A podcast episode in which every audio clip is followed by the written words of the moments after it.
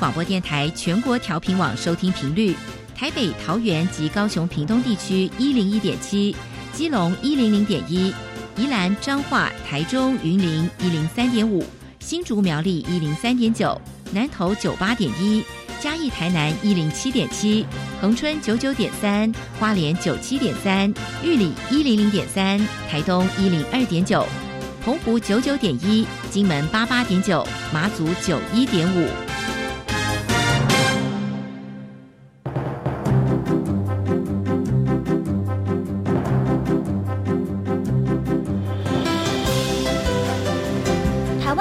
要怎么做，才能使孩子面对未来的社会呢？当我们期待学习者改变的同时，也期待教师的教学方法跟着改变，家长的观念也一起改变。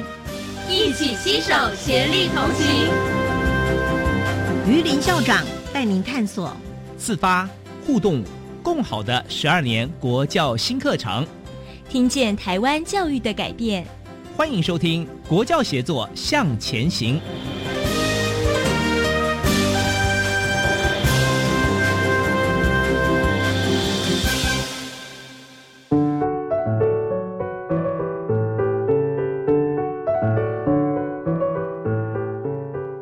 听众晚安，现在您收听的是教育广播电台专为十二年国民基本教育新课程所规划的系列节目。这个节目固定在每个星期三晚上六点零五分为您播出。我是节目主持人于林。今天的节目题目很有趣哈，叫做“原来如此特别”。那我们谈的主题呢是大学招生专业化，促进大学能够拥抱多元。和协助弱势，特别邀请到的是国立东华大学吕家銮专门委员以及董克锦系主任到电台来跟大家分享。因为两位贵宾呃有相当丰富的资历哈，我想先为大家介绍一下。首先为您介绍的是国立东华大学专门委员吕家銮吕专门委员，他也是国立东华大学公共行政研究所硕士，呃多少年来在东华大学的教务处秘书处都服务过哈。特别曾经在教务处担任过综合业务组的组长，啊，吕家銮专门委员您好，呃，主持人好，各位听众大家好，啊，谢谢您。那么接着为您介绍的是国立动画大学民族语言与传播学系的系主任董克锦董主任，董主任是英国诺丁汉大学的传播学博士，呃，我看到董主任您的资历有非常多业界的呃资历啊，我想就介绍两个啊，是谢谢，一个是公共电视台。节目部的企划师，同时也在 TVBS 电视台担任过节目部的制作人，董克锦系主任您好，主持人好，呃，各位听众朋友大家好。好的，常听我们节目的朋友一定会发现，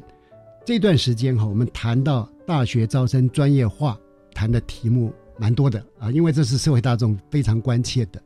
但今天有点不一样啊，是原来如此特别，也就是说，我们特别关心。在这样的招生专业化的过程当中，会不会丧失了一些多元的价值？那我们也关心这种招生专业化对于弱势的孩子或者弱势族群啊，会不会造成什么影响啊？当然，我们希望带来正面的影响哈。呃，因为今天两位贵宾呢都是东华大学服务嘛，所以是不是我们先麻烦女专门委员呢？是不是来谈一下？呃，一方面谈一下东华大学的特色，呃，也可以谈一谈东华大学的招生目标。好，呃，主持人好，呃，听众朋友大家好。那国立东华大学是一所具有。特色研究与创新教学的综合型大学，这是我们呃学校的定位。是。那我们最主要的任务是培育呃，就是台湾的高等教育人才以外，那当然我们也肩负了发展东台湾的教育责任。那学校整体来说，其实我们会从三大面向来看。那第一部分就是因为我们所在呃花莲地区，所以我们是比较着重整个产学合作的部分。哦。那第二个部分就是我们呃强调整个国际移动力。那我们跟整个国际的交流，我们会有希望引进更多的外国学生，那丰富呃学校在地学生的视野。那第三个部分，我们是呃就是在整个优化教育实验的部分，我们希望能够把整个前瞻性的教育理念带到校园里面，是那更鼓励学生从事整个创新的教学实验。嗯那就整个招生目标来谈的话，呃，我们当然希望能够招收更多具有多元发展潜能，然后强烈学习动机跟创新能力的学生，哈，这是我们呃整个招生目标跟整个学校的特色，所以我们被称作花东纵谷里的学术殿堂。是。嗯，所以虽然学校是立足在东台湾，对，但是不只是胸怀台湾了哈，也面向世界，因为也欢迎世界各个国家的大学生能够到东华就读，来丰富贵校的这个多元文化哈。对，那么刚刚您有提到说，贵校招生目标就是要希望能招收的多元发展潜能哈，强烈学习动机的孩子。那这个部分当然可能跟我们目前进行的大学招生专业化哈啊，其实它的方向还蛮一致的哈。呃，是不是也请吕专门委员谈一下东华大学在办理这个招生专业化的一些成果？对，就这一部分来讲，因为呃，就是现在的呃整个升学的趋势，我们希望能够从学生呃，就是整个高中教学呃三年的里面，我们来看到学生的成果。是所以我们在整个备审资料的审查的部分，我们希望学生能够提出他在三年的高中教育的反思。那当然，在这部分我们会先提供第一。大学端会想要看什么，所以我们就定定了申请入学的指引。是对，那在这个区间，我们会先跟高中有连结，嗯那跟高中端对话，知道整个高中教学现场的改变以后，那我们在评审的时候，就会请老师们，呃，就是看的面向，就可以从各个面向去看他具备什么样的能力，所以这个时候就会有所谓招生专业化里面，我们定定了相对的呃整个尺规的部分，对，来评选整个适合我们学校特质的学生跟学系想要拔擢的人才，嗯嘿，呃，这边哈，我我我刚刚有听到您提到的是有所谓的申请准备的指引嘛哈，那表示说贵校对整个招生的呃讯息是公开的。是啊。第二个就是很显然的，并不是所谓的大学在学术殿堂里面闭门造句哈，不是，因为特别跟高中端之间做了很多的咨询啊、议课了等等啊，所以这样的话，可能对高中的教学现场也了解，是。相对的，高中的师生可能对呃大学，比方说对国立东华大学符合我们招生需求的孩子能够进来。嗯那我我知道说东华大学有一个非常具有特色的一个学院哈，就是原住民民族学院。那么是不是请董主任呢、来介绍一下这个原住民民族学院是是怎样的一个呃具有特色的学是院？非常感谢主持人哈，能够让我有这个机会来介绍一下我们东华大学。呃，其实我们是非常重要的一个原住民民族学院。是但是在这个介绍这个我们叫做圆明园，简称圆明园之前我先稍微的啊、就是跳开一个话题哈，因为对于这个东华大学，很多人还不是那么的能够呃了解哈。但事实上，现在因为疫情的关系，所以。今年的暑假哈，特别很多人报复性的到花莲来旅游哈、啊是是。那所以就是更更能够感受到，其实花莲真的是好山好水之外，又是一个非常好安全，然后甚至是一个非常好开心的一个地方。嗯。其实我们东华大学其实就有这样子的一个特色哈、所以也很希望说大家能够了解到，其实，在我们花莲好山好水之外，好安全之外，还有一个好学校，就是我们的东华大学哈。啊真的那尤其好，尤其是我们原住民民族学院啊，其实是可能是国立大学里面第一个成立圆明园的这样子的一个单位，哦因为哎，等于说我们在两千零一年的时候，呃，就特别成立了一个叫原住民民族学院哈。是那个时候就是因为基于整个花莲或者说我们台湾，其实是一个非常多元文化的一个地方。嗯嗯那可是那个时候哈，我们很多原住民呃级的一些同学，他们并没有相对的可以有这样子的一些呃更多元的一些机会，是啊、可以呃能够受到我们的高等教育。所以在那样子的一个呃目标之下，好，我们在那个时候在东华成立的全国第一个啊嗯原住民族学院。那这个部分，我们其实还是啊有非常多的这样子的一些不同的这样子的一些学习的一些专业。我们有原住民族族群文化啊的这样子的一个部分，我们有民族语言与传播的部分，我们甚至有呃民族发展还有社工的这个部分。那陆陆续续，我们也也成立了有关于民族呃乐舞跟呃艺术学学士学位学程的这样子的一个部分，甚至我们还有还有原住民族法律专班的这样子的一些部分。当然，这个部分不完全是在我们圆明院，而是在我们呃其他的这样子一个学院。也就是说，呃，在二十年这样子的一个过程当中，其实我们真的。呃，因为有这样的一个圆明园，所以我们真的对于原住民族高教的这样子的一个机会的一个提供，其实我们扮演了非常重要的一个角色。那更重要的是，这些年轻的这样子的一个原住民族的一个学生，能够经由这样子一个训练之后，能够真正将来未来能够服务于原住民族社群，甚至能够服务于我们台湾更广泛的这样子的一个社会。是，我觉得东华大学首创的原住民民族学院哈，它相当的，就我的看法来讲，相当好，因为它不是一个封闭性的。它是把整个呃圆明园放在一个全科大学里面，是。那于是呢，这些孩子他跟一般的大学生，他在同一个学习环境里面，呃，彼此之间能够有一个更好的互动，对文化融合或他们创新思考哈，是，尤其他们的文化带给一般的大学生，可能也会有很多的新的文化刺激。是是，主持人讲的非常的重要，因为其实我们圆明园其实一半是原住民籍的学生，一半是汉人的学生。所以，光是从这样子的一个族群对等的一个比例来讲，大家其实，在互相的学习的过程当中，更能够学习到不同文化之间的这样子的一种文化的一种，我们说一种尊重，也彼此欣赏对方文化的这样的一种特质。嗯，所以其实这个是非常重要的一个，我们说原面除了在原住民族高教的这一块以外，其实在促进的整个族群多元跟互相尊重的这一个部分，其实非常重要的一个起步。那这是台湾未来社会，我觉得是一个非常重要的一个方向。啊，非常感谢董主任。如果不是董主任这样说明哈，我们还会有一个误解，以为说哦，圆明园专门招招生原住民的学生哦，不，他其实是一半一半。对对对，当时就有做一些很棒的思考。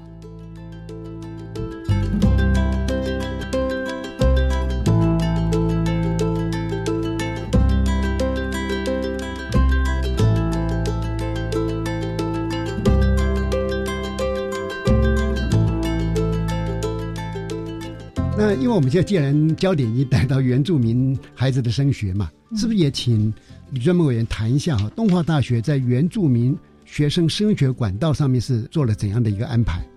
对，这边其实呃跟一般大学一样，我们大概三大管道在繁星推荐跟个人申请考试分发，我们这边都有提供了呃原住民的外加名额。是，对，但是我们学校比较特别的就是我们有针对就是原住民同学这边我们在。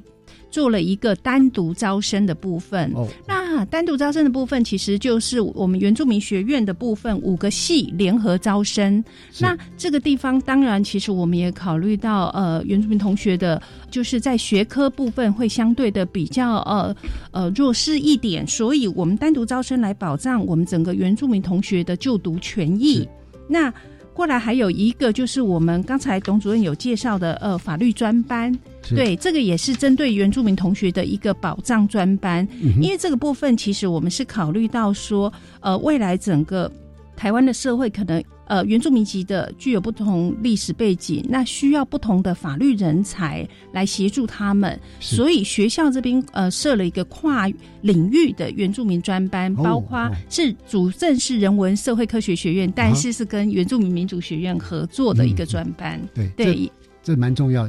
因为刚专门委员讲说，一方面是协助哈原住民他们应该具有享有的这些权利嘛哈。另外一个可能还是也蛮重要的，要先了解，否则的话，常常制定的一些法律是跟原有的原住民的生活形态或者是他的价值文化是冲突的了。是，比如说我们一般外行人，像我会关注到就是那个狩猎那些条款。是，对。那结果呢，本来是人家的生活形态，然后我们认为说是违法的。好，当然这个很专业，我们今天就不谈哈。倒是这样哈，就说贵校哈。在整个设计上面是怎么样去协助？刚刚我们讲嘛，协助原住民的学生啊，但当然还有另外一部分，不一定他身份是原住民，是文化不利嘛，哈。对。那呃，不知道东华大学是怎么来呃有这样安排的措施？呃，首先这一部分我们大概是从名额的部分来提供保障原住民同学的就读权益。那在原住民学士班单独招生里面，其实因为它只限制可以呃原住民学生才可以报考。那这个地方我们大概整个圆明院的名额一百三十三个，我们大概保障了六成的名额提供给原住民同学，这是第一个区块。那第二个部分就是说，在一般的学系，就像陈如我刚才讲的，我们在繁星推荐个人申请的部分，我们大概都有提供百分之十的原住民外加名额。对，那考试分发的部分，那大概是到百分之五的外加名额。这边第二部分是整个名额的保障的部分。过来就是说，针对可能呃，如果碰到他跟一般同学竞争的时候，我们在评选的时候会提醒呃考审委员要特别注意他在族群文化。地方的呃整个表现，包括他的反思，那参与他整个部落的经验等等，从审查资料里面，我们先再去审视是不是有这样子的一个机会提供给他们。那第三个部分，当然就是我们会在这里，因为。刚才讲过，它是外加的方式，那其实就是先保障一个名额的部分，在录取的时候会按照教育部的整个规定的优先录取作业方式，提供他们适度的保障。嗯，大概是这样子。是，刚刚特别有谈到说，呃，不是说他是原住民就一定享有所谓的优势。他还得对他自身的文化的参与度、理解程度啊，对，在那样的一个文化里面涵养出来的那些东西还蛮重要的。是哦，好，如果这样的话，我我想就是一方面是有对原住民嘛，但是也对文化不利的考生哈，也有一些的思考跟安排哈。对，那我们也知道说很多弱势哈，是他来自所谓的经济弱势，那。东华大学在协助经济弱势学生方面有哪一些措施？那如果从一开始，我们想知道他要就读呃大学的时候，就必须牵涉到整个先行政面向的报名。那学校其实在整个对低收入户、中低收入户，其实报名费都是全免的。哦，那我们也提供整个交通住宿的补助。嗯，这是第一个，他先要踏入大学的门槛的时候，我们提供的一个机会，让他不要在第一关的时候就被挡在外面。对，那过来的时候，我们。学校比较特别，几乎我们每一个学系都提供两名的呃优先录取名额，保障这些就是相对经济弱势的学生。他有机会来就读，那他如果达到我们学校的呃，就是录取分数的最低录取标准的时候，那他就是有优先录取的机会。是，大概是分成这两块。那当然，他就读了以后，呃，整个学费啊那些就遵照整个教育呃政府的补助机会呃来进行。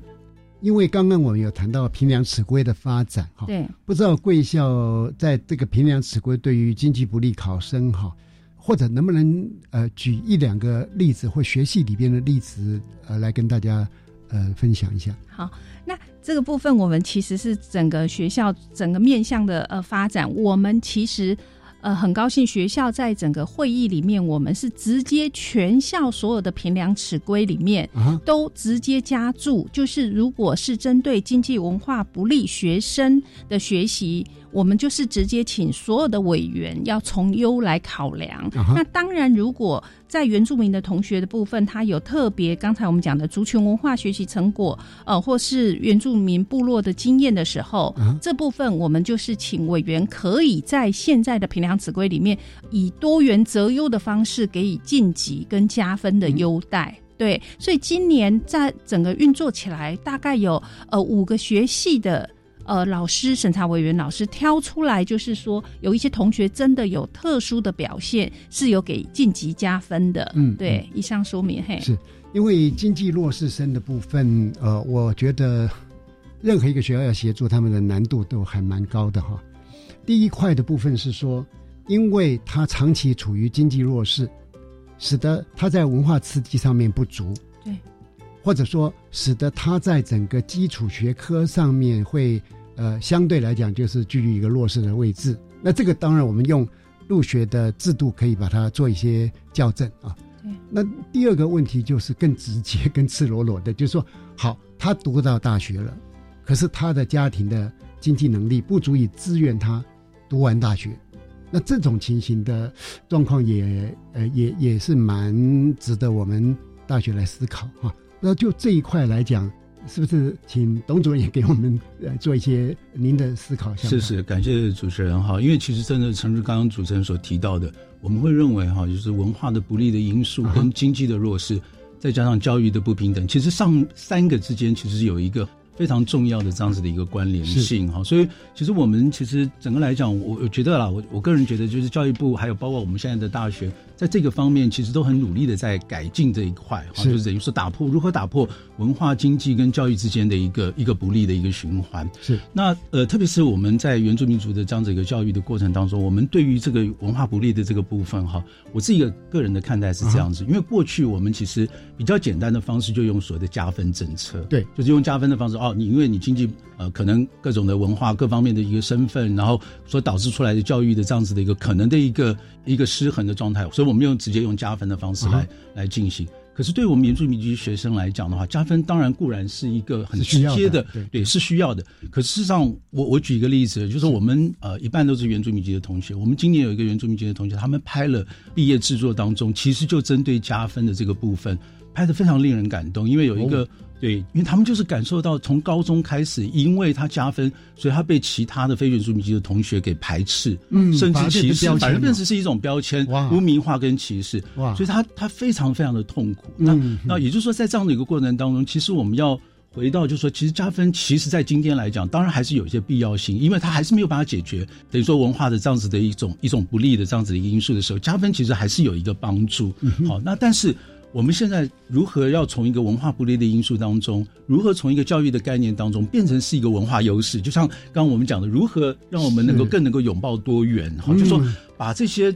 我们说来自于不同文化族群的这样子一些同学，让他能够更能够了解自己的文化的特质。然后甚至可以能够让自己的这样子的一个文化的，我们说这种习得的一个过程，能够更完整的在教育的这样的一个场域能能够发挥。然后也就是说，他将来能够更能够坚持自己的传统的文化，甚至捍卫自己的这样子一个文化，甚至能够尊重别人的这样子的一个文化。所以我觉得，就是如何我们能够透过这样子一个教育的过程当中，把这样子一个文化不利过去的加分，现在的一种所谓的拥抱多元，然后多元的这样子一种管道，甚至能够多元学习的一个环境。能够让这样子的一个我们说不同族群的学生真正能够爱惜自己的文化，然后呃让自己的这样子的一个文化特质能够变成他自己将来的一个优势，所以我觉得这是一个非常重要的一个部分。所以我们也从招生的过程当中也能够。就是多元的来考核这个部分，除了我们说一般的这样子的一些你的语文的表现、英文的表现以外，我们更重视同学他有没有参与的这样子的一个我们说呃自己部落的这样的一些，比方说丰年祭的活动啦，他是不是有考过主语的认证啦？这些部分对对，这些部分都是列入到我们说呃，对于一个这样子来自不同的这样的一个族群的学生，他能够参与自己的文化，他能够自己的这样的一个语言的表现，我们都能够基于这样的一个部分，然后来择优的来来来纳入到这样子的一个招生的一个部分。所以这个是我们觉得，其实从招生的部分到一路到我们希望把我们圆明园变成是一个我们说尊重多元文化的这样子的一种学习的环境，甚至变成是一个大家庭，用这样的一个方式，然后让来自不同文化背景的学生能有更多的这样子一种我们说多元文化的一个环境。那我觉得这是一个根本的一个解决的办法。的确，刚刚董克军主任所谈的哈，倒是让我有两个反思。哦，第一个就是说，很显然从那个。原住民孩子毕业展，他所拍的影片里面看得出来哈，因为这个也不是一个孤立的现象，是可能在整个我们台湾各地区，呃，我们的整体的民众哈，对于这种多元文化的尊重，他不太理解。另外一个，他对于所谓的积极性的那种教育补偿的概念哈，还没有完全接受。其实全世界哈，甚至于美国一流大学，他都会对于具有独特身份。或者是文化不利或者经济弱势，他都有提供一些特别好的一个机会，让他能够进到大学来入学嘛。啊，这是一种比较是从表面上是从一种所谓的关怀弱势，其实我觉得说反而是董主任提的另外一个概念呢，是由于这些孩子他进到大学是会转化成这个大学的所谓的或者整个社会的一个优势，是文化优势的概念哈。也许呃后面有机会。也许董总可以再帮我们来做一些呃说明哈。各位听众，我们现在访问的是国立东华大学吕家銮专门委员跟董克锦副教授哈。因为今天谈的题目是比较特别哈，我想我们就先听一段音乐之后啊，再来继续请教两位贵宾。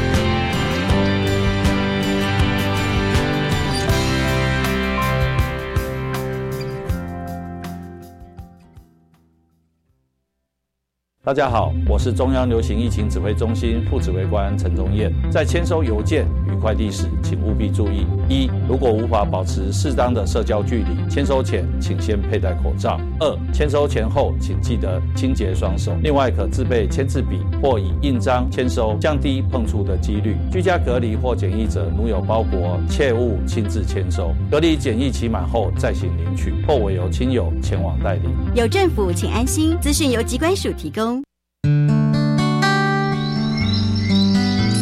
多久没有走入山林，呼吸新鲜空气？又有多久没有顺着海流，感受生命脉动？真实世界的探索，让学习更自由。教育电台 Channel Plus 主题策展《山海奇迹》，带你享受户外教育的感动。现在就上网搜寻教育电台《山海奇迹》。我是经济不利的大学生。透过绩优管道入学，入学后仍继续担任选手，积极争取竞赛或考照机会，并获选为台湾国手，代表台湾出国竞赛，为国争光。赞哦！高等教育深耕计划完善就学协助机制，以学习取代攻读辅导机制，并获得奖助学金，学生可以同时兼顾课业与生活所需。以上广告由教育部提供。台湾弦乐团，我们都在教育广播电台。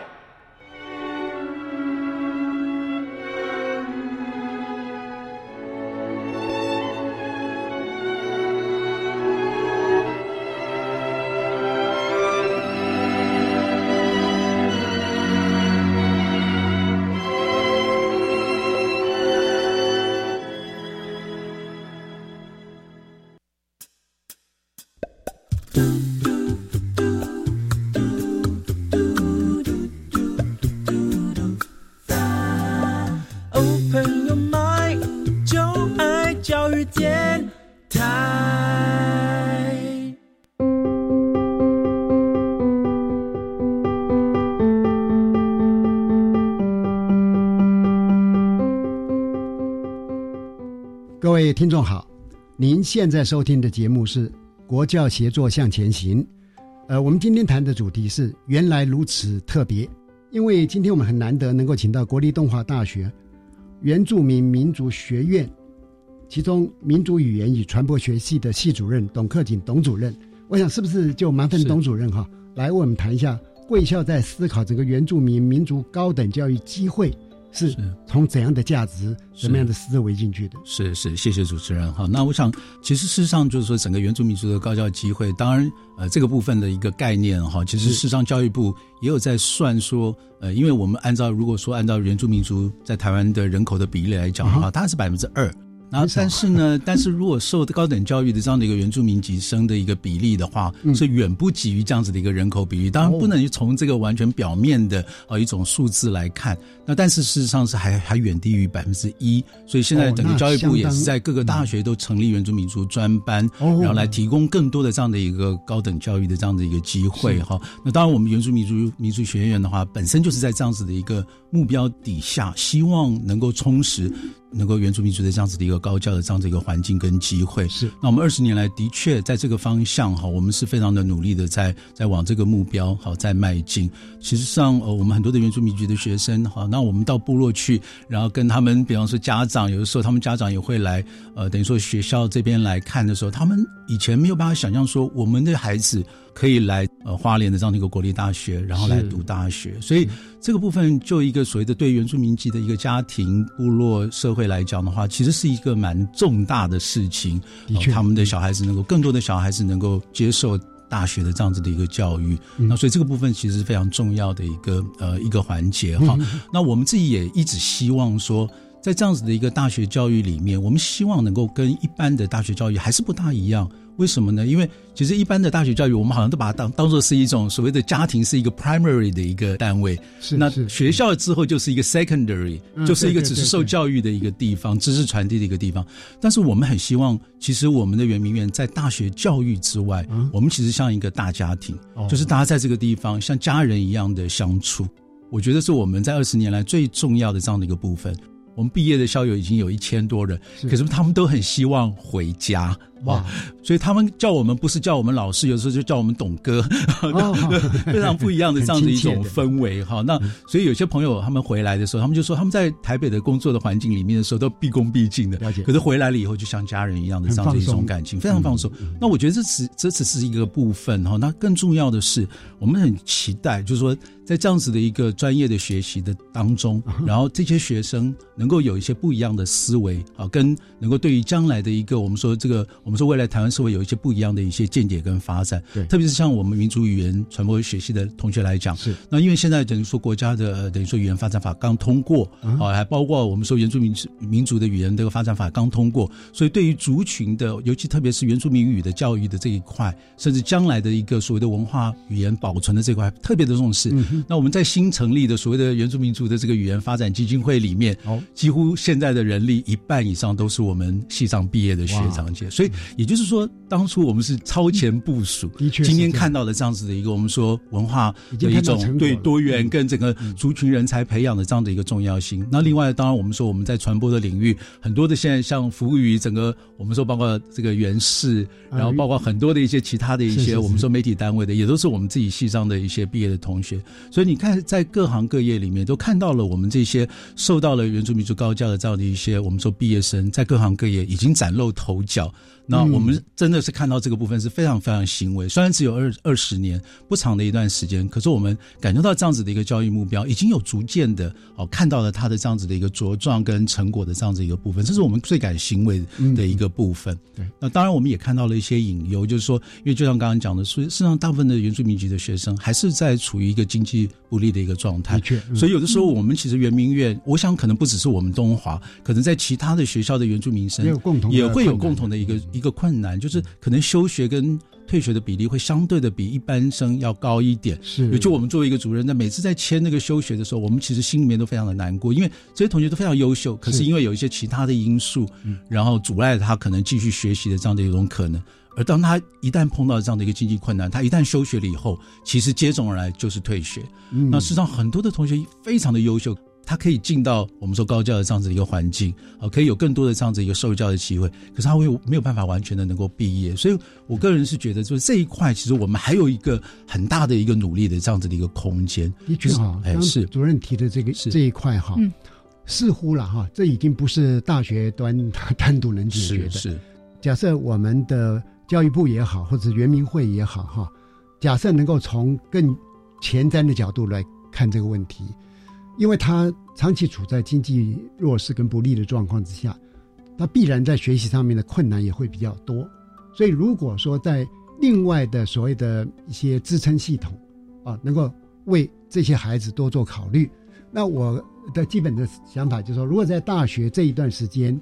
也许国家呢只要挹注比较少量的经费，可对这个孩子的一生，或者说整个社会，我们国家来讲，他却可以获得很大的一个。回馈是，可是反过来讲，也许十年之后、二十年之后，我们说啊。我们这时候有一些经费，有有钱要挹注，其实那个效果呢，反而是很微弱的。而且这些投资将来在十年之后是看得到，它实际上是有一个更大的一个回报。那当然，这个部分其实我们东华其实教育部也都很努力的在呃照顾到这些，不只是我们说文化不利，甚至还包括经济弱势的学生。可是相对来讲，有一些制度可能也是需要去做一些配套，因为特别是呃原住民籍的学生来讲，他虽然他在大学的这个学费的优惠，其实目前好像只有四年。所以当他如果知道他想要呃某些因素，他要想要延毕的时候，那因为没有办法，就是等于说这个呃照顾到他后面啊那个第五年、第六年的这样的一个学费的时候，他可能就要先休学，这个就造成了一个很大的一个我们说制度上可以去去努力的一些，因为这样他的一旦他学习断层产生之后哈，是他不像是一般的大学生哈，他们其实很容易再回到学习轨道上面哈，是就是说如如何能够提供一个让他们也有另外生涯探索的机会，比如说他其实。在中辍时间，他到工作场域去，或者到其他场域去，但是我们提供一个机会，能够让他再回到学习轨道上面，是这可能是呃整个国家政策上面要做思考的。是是。刚刚我记得主任也特别提到法律系原住民专班啊，这一块是不是主任也可以我们再做一点说明？是，我想刚刚这个其实我们专委有有讲到，因为现在就是原住民族社会里面。非常欠缺的是法律人才哈，所以后来我们也在跨院，就是有在我们的这个人文社会学院这一边，然后也在法律系底下，然后我们先成立了一个原住民族的这样的一个法律专班。哦，那个这个部分我们一个一年有二十个这样子的一个名额哈，所以提供非常多的一些我们说这个呃原住民族的这样子的一个年轻的学子，能够真正能够学习法律，而且能够将来能够真的是服务于这样子的一个我们说原住民族的这样的一个社群，能尤其能够跨院哈，这其实是相当。不容易的，是。但是我觉得说这种跨院课程的开设哈，对教授们来讲哈，我觉得也是带来一种呃新的火花放电是啊，当然对孩子来讲，对学生来讲，他们学习的内容会更加丰富哈。嗯。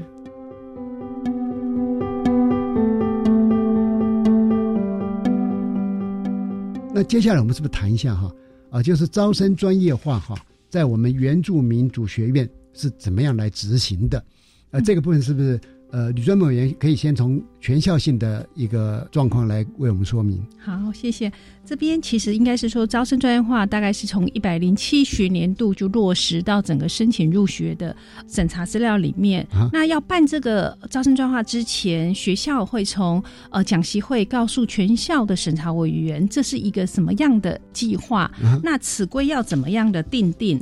那定定完，当然我们主政单位会先给一个初稿，初稿完了以后，学系去呃评量他的核心教学能力等等，以后定定他们的尺规以后。定完了以后，一定要跟高中教学现场有连结，所以他会透过各种不同的模式去呃跟高中端咨询。那包括呃可能跟高中会有工作坊或是营队课程参与的方式，那来审视说自己这样子的一个评量学生的尺规是不是合适的，否则会变成大学端教授跟高中端是这个地方有一个断的点。好，没有办法连接起来。那如果呃高中端意见完回来以后，学系他可能再回头的调整一下，滚动式的修正他的尺规。可是我们一样担心这样子还是不够，所以我们还会再做呃整个针对前一年度的模拟审查，把前一年度学生的审查资料拿来评分一次，看看是不是你想要的效果，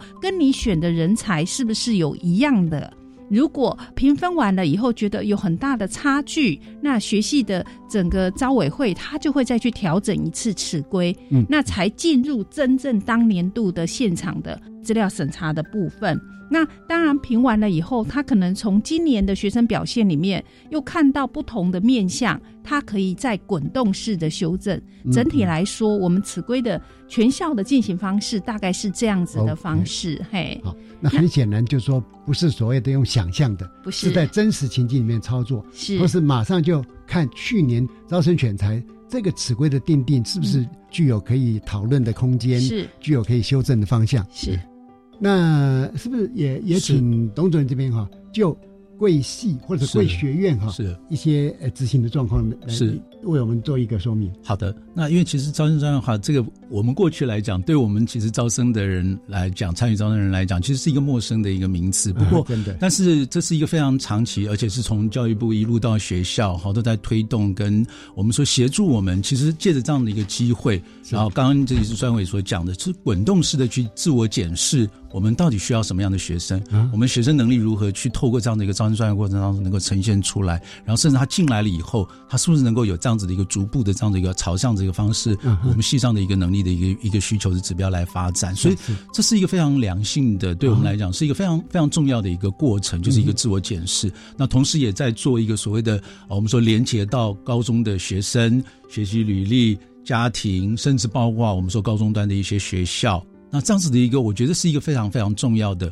好让我们自己的一个系，哦，能够以前都是在一个比较独立的一个招生，然后自我想象，刚刚讲的一个自我想象的一个状态，我们需要什么样的学生，可是都不够精准。那在这个过程当中，其实我觉得这个过程其实是非常非常的，对我们来讲是一个非常重要的一个学习的一个过程。哈，我自己的经验里面来讲。其实我们早期的时候定定的一些尺规都是比较量化的，对，就是你的考试的分数啊，对，啊，然后你的这个所谓的参与的活动的一些次数啊，或者是你的什么作品的件数啊。可事实上，经过这样子一个招生专业化的这样子的一个滚动的过程的时候，我觉得不只是我们这些人文社会相关的一些学系，很多的理工的学系也逐渐的朝向一个比较直性的一种能力取向，而不是数量取向、分数取向、量化取向的这样子的一个方向。我觉得这是非常重要的一个过程哈，特别是我们原住民族呃学院的这样子的一个招生指标的一个定定的过程里面。一开始我们虽然也很重视，就像刚刚讲的一个文化能力，学生的文化能力啊，但是我们还是很多地方就觉得，为了要求所谓的这个招生的公平性，所以我们还是有的时候还是觉得你提供的作品的数量比较多，当然我们不好意思不给你高分。对对。但事实上，现在打破这样子的一个呃量化的迷失了以后，其实更能够回到什么叫做文化能力，嗯，包括我们比方说，哎。他有一些美学的啊这种能力，那当然特别的是，我们很很很希望啊，我们将来的一些学生都是希望有一些比较是社这种社会关怀参与的这样的一个能力，跟随着沟通合作的这样子的一个一个能力，所以我们特别重视小的时候他是有没有参与，比方说部落的，不管说祭典或者是传统的这样子的一些智慧的学习。谈到这边哈，是。我倒想说呃，请教一下主任，就是原住民民族学院啊，是。听您这样。呃的报道是讲到说，在能力取向上面跟多元择优是。是不是能够针对这个能力取向跟多元择优这个评量指挥做一点介绍？我想我们其实很重要的第一个是我们啊相对来，特别是以我们系为一个目标来讲的话，我们很重视，因为是民族语言，所以我们特别重视一个语言表达的能力。嗯，那在我们语言表达能力以外，当然我们很重视一个华语的，还有包括英文的这样子一个能力。可是我们在多元择优的部分，我们又加入本土语言的部分，特别是如果是你有原住呃等于说原住民。呃，语的这样子一个认证，或甚至你有客语跟闽南语的认证，这个部分我们都可以加，都可以，都可以来多元择优，都可以来增加你的你的分数。另一个部分就是说，我们很重视所谓的这样子的一个，我们说部落文化的，就是自己对于整个部落社会的这样的一个参与的啊一种能力。特别是我们说他有参与过，比方说丰年祭这种传统的呃这种活动祭典，然后曾经参与过很多部落的这样的一些社会的一些运动各方面这些部分。呃，其实，在过去可能都不是一个指标，可是现在来讲，我们都把这个部分啊，把它纳入进来。所以我们很希望学生是更有语言能力，更有自己对于文化的尊重跟参与的部分，对于自己部落社会的一种参与，然后跟关怀，还当然包括一种合作跟我们说沟通的一种能力。那这是我们最重要的一个部分，也就是量化跟直性的指标能够一起考量。对对对对，嘿。是不是请两位来宾呢，也为我们今天的访问呢做一个总结？我想先请吕家人专门委员。哦，好，谢谢主持人。最后，我其实是希望能够透过整个招生专业。化的发展，就是让未来呃，就是相对经济弱势或是偏乡的学生，能够更有机会在整个高等教育里面呃，能够实现啊整体向上社会流动的机会。那我们的审查老师一定会着重在这这些面向里面，所以我希望能够有这样的机会，借由这一个计划来实现。谢谢。好的，谢谢您。呃，接着是不是请董克锦系主任也为我们呃做个总结？是，我想我们其实高等教育走到今天，其实经过了非常多的一个长远的努力哈，而且非常多人的这样子的一种贡献。但是我们现在其实还是面临到一个我们刚刚讲的，其实文化不利经济弱势所导致出来的教育不平等的这样的一个部分。那我们这一块其实是要努力的去去打破它。那我们很希望是透过我们现有的这样的一个努力，特别是我们原住民族学院对于整个原住民高高教机会的这样子的一个提供，甚至我们说这个优化环境的一种改善，把原来不利的一些因素变成是一种文化的优势，然后让这些同学。哦，甚至不管是是我们原住民籍的同学，或者是非原住民的同学，能够在文化上能够互相欣赏，好，能够保存自己的文化，能够贡献给台湾，这是我们其实这个在教育上我们希望最大的一个目标。谢谢。今天非常谢谢两位贵宾到电台来跟听众们分享啊，呃，感谢吕家人专门委员，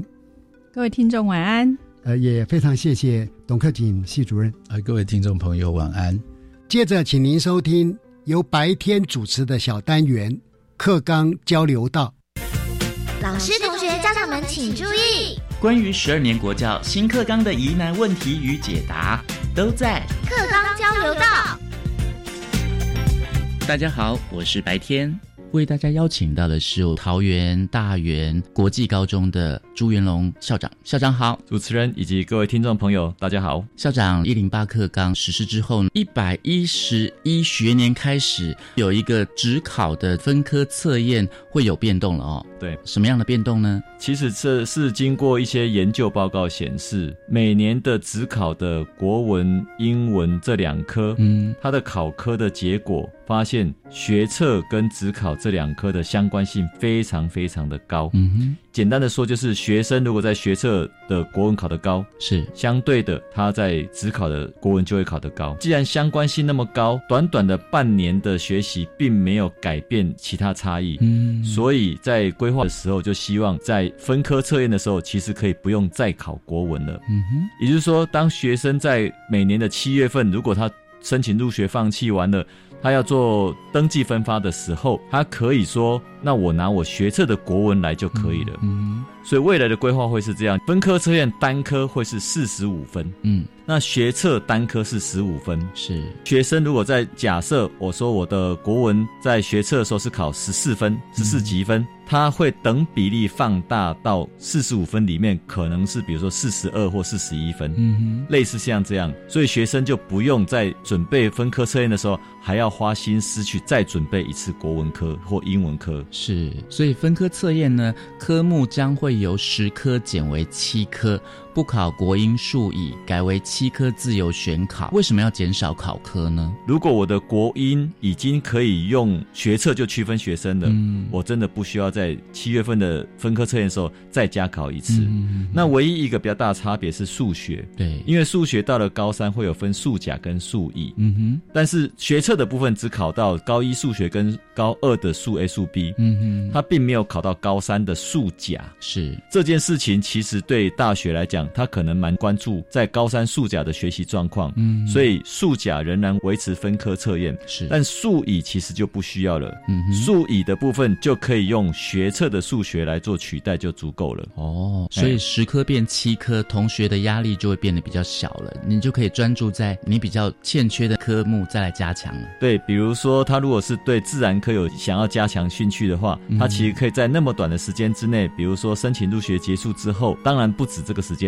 只有申请入学结束之后，更专心的去处理数甲啦、物理啊、化学啊之类的，他不用再去准备所谓国文、英文了。所以现在同学就要记得说，一百一十一学年开始哦，原本是每年七月份的职考，现在改为分科测验。嗯嗯，就是从十科变七科。对，没错。以现况来讲，选考十科的学生也非常非常少。嗯，因为他们通常不会国英数数甲又数乙，然后在物化生，然后立地工全部选考，几乎是很少的。只有极少数的学生会十科选考。对，大部分的学生都只有考，比如说六科或七科。嗯哼。但相对的，如果到了一一学年度的时候，少掉了国文跟英文这两科，或是少掉了数乙，各位可以思考一下，以我们现在社会类组群像的学生来看。他其实只要考立地功就够了。嗯哼，相对的，在这个时间，他只要考三科，对，就足够的话，那他可以更专心准备这三科，把这三科准备到非常非常齐全。可是前提就是你要参加职考，对，分科测验是单科选，你可以只报名某几科就可以了。所以呢，现在同学可能又会衍生出一个问题，就是我可以自由选考之后，我怎么样决定我的这个报考的科目呢？这个部分就是我们在教育部预定在今年的十一月份会公告所有的科系要采集的。分科测验的科目有哪一些？因为现在其实大学端也都陆陆续续在详细的了解高中端课程的变化，嗯，所以目前招联会已经请大学初步在规划了，十一月份会公告每一个科系它要采集的分科测验的项目，嗯，所以仍然跟我们之前选数 A 跟数 B 一样，所有学生还是要去关心大学到底要采集的分科测验项目是哪几科，嗯，他未来就可以知道说，那我在选修加深加广课程的时候。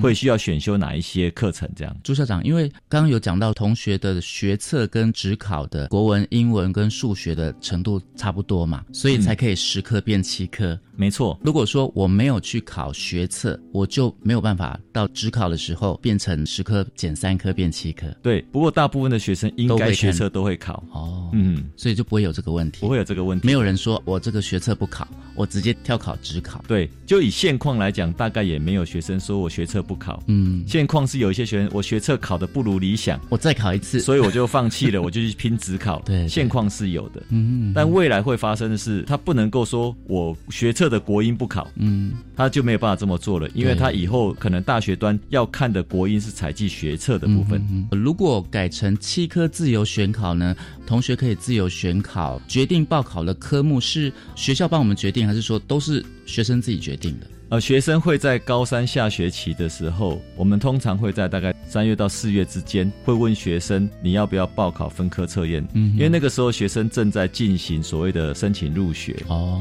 所以学生当他申请入学结果如果出来不如他预期，他可能就说那我要去报名分科测验。就像现在一样，未来仍然是申请入学结束之后才会进行分科测验确定的报名。嗯，校长，如果是分科测验只考。变成分科测验之后，会不会把一些特定的同学喜欢的这个热门科目啊，或是热门的学校，让它变得更热门呢？应该不会啦，不会，因为未来在各个大学科系里面，会把申请入学名额逐步的放大。哦，现在大概总数会大概在百分之五十。嗯，申请入学百分之五十。繁星计划大概百分之十五，大概都稳定了。嗯所以当这两个部分的名额都没有满的时候，就回流到所谓的登记分发。是，所以只有登记分发要采集分科测验的考科。嗯，所以这个部分变化并没有那么大。那这样，如果同学会想说，哎，我已经考上这个学测了，我已经学测分数非常高了，会不会有些同学就说啊，你还要有有听说到有这样的这个想法，就是说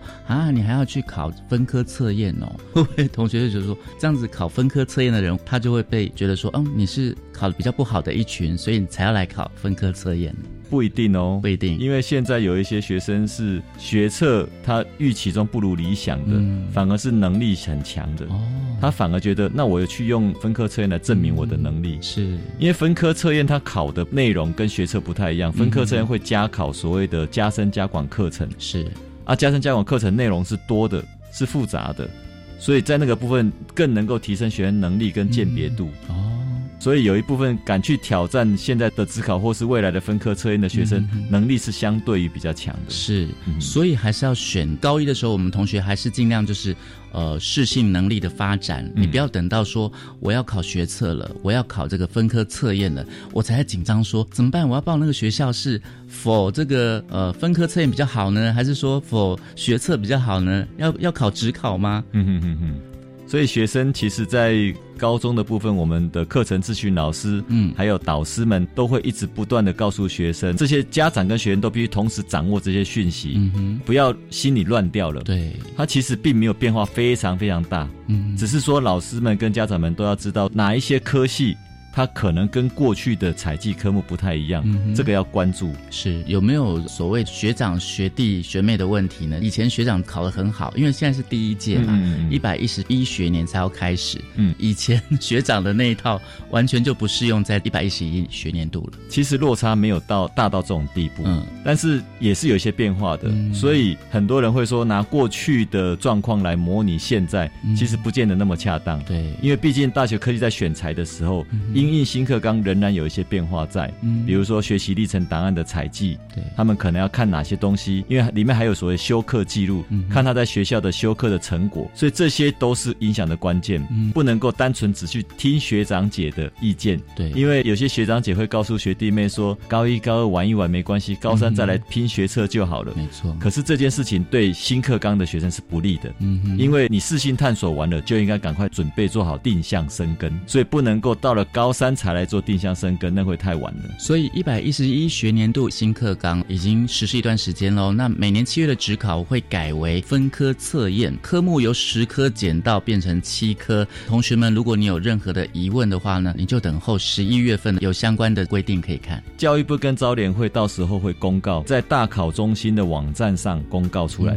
招联会的网站也会有相关讯息，都会充分的告诉学校，所以学校那边也会拿到相关资料去做课程咨询跟辅导。非常谢谢来自桃园大园国际高中的朱元龙校长给我们的分享哦，谢谢，拜拜，拜拜。我是白天课纲交流到，下次再见喽。